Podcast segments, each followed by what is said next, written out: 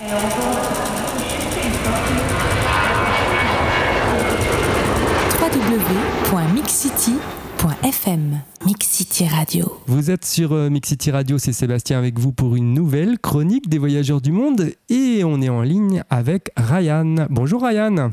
Salut Sébastien. Alors euh, Ryan, tu es parti euh, toi 15 jours au Vietnam en 2008 avec je crois 210 euh, euros en poche. Et le jour de ton retour, après avoir loupé ton avion, tu as décidé de continuer ton voyage pour finalement devenir un globe-trotter. Alors moi la première question que j'ai envie de te poser c'est qu'est-ce qui s'est passé dans ta tête ce fameux jour de 2008 à l'aéroport d'Hanoï pour que tu décides de changer complètement de vie?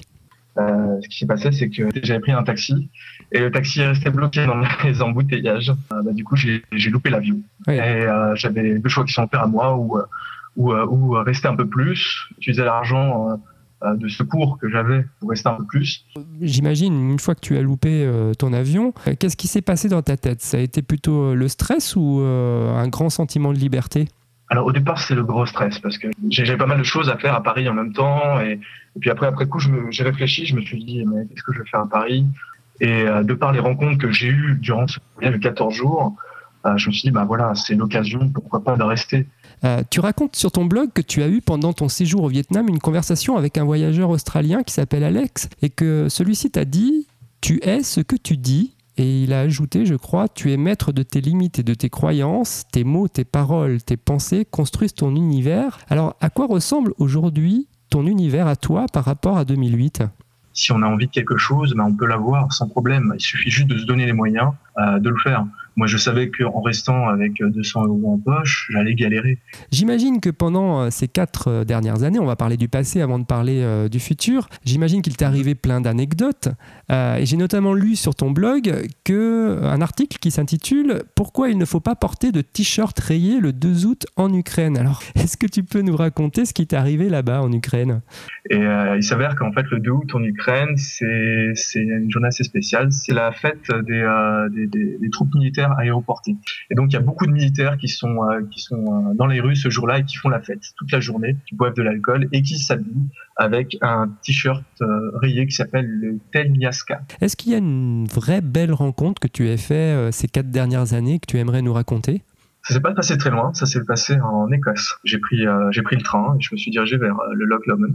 Et, euh, je me suis posé un moment. Et là, je vois une personne passer devant moi un peu au loin. Et puis moi, bon, naturellement, donc je lui dis hi de loin.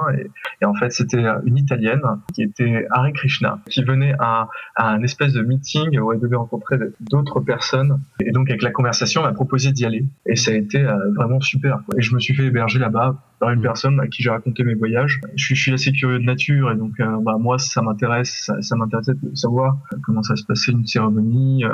Tu parles d'ailleurs beaucoup d'idées de philosophie sur ton blog, que je rappelle s'appelle euh, lessacados.com. Trouves-tu qu'il faille être philosophe pour voyager? Non, non, c'est le, le, nom euh, trouvé pour cette rubrique est un peu, c'est un peu aléatoire. Je, ne savais pas quoi choisir. Ce que je te propose, c'est de te citer trois citations et euh, spontanément, tu vas me dire bah, ce que tu en penses, tout simplement. Alors, la première, elle est de Lao Tzu qui dit Plus on voyage au loin, moins on se connaît. Je pense qu'en voyageant, en fait, on découvre tellement de choses. Ça élargit vraiment euh, notre façon de penser et, et euh, la vision qu'on a de la vie. Euh, le deuxième, c'est d'Hippolyte Taine qui dit On voyage pour changer non de lieu, mais d'idées. Pour moi, les voyages ont un gros rapport avec les sensations qu'on peut avoir, enfin, l'émotion.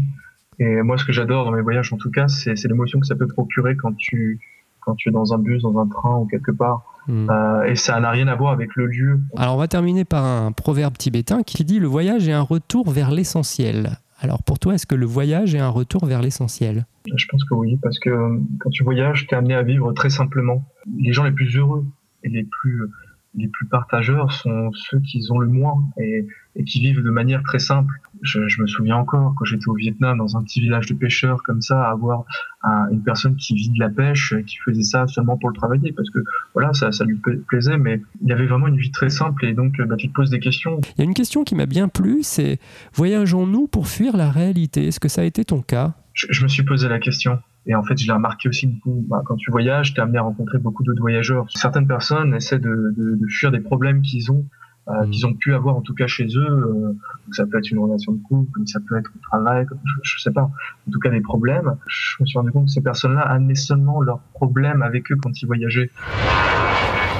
Madame, Monsieur, nous vous rappelons que ce vol est non fumeur et vous informons que l'utilisation... www.mixcity.fm Mix City Radio. Justement, tu écris sur ton blog euh, qu'il faut avoir un regard positif sur le monde quand on voyage. C'est quoi pour toi avoir un regard positif? Tu es amené à parler à des gens dans, dans la crainte et dans la peur, ben ces personnes-là elles vont ressentir la, cette peur, cette crainte mm. euh, qu'il y a chez toi. Et donc du coup, les, les, liens ne peuvent pas se créer. Tu ne peux pas euh, rentrer en contact avec ces personnes et profiter pleinement Ouais, c'est un beau mot de la fin, ça avoir un regard positif euh, sur le monde et euh, vivre des rencontres que l'on a pu faire pendant ces voyages. Je te remercie euh, beaucoup Ryan pour cette philosophie du voyage. J'aimerais juste terminer donc avec ton site, lesacado.com, je le rappelle. Ouais. Tu as également un, un e-book qu'on peut y trouver pour se préparer à, à, faire un tour du monde. Alors quel type d'informations on peut trouver dans ton livre?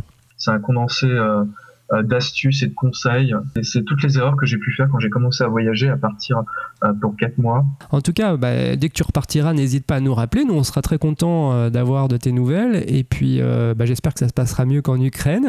et puis donc, bah, je te souhaite en attendant une bonne préparation de voyage. Et donc, à très bientôt. À très bientôt, Sébastien. À bientôt, Ryan. Et je vous rappelle que vous pouvez retrouver l'interview de Ryan et celle des autres voyageurs du monde en vous connectant sur www.mixcity.fm.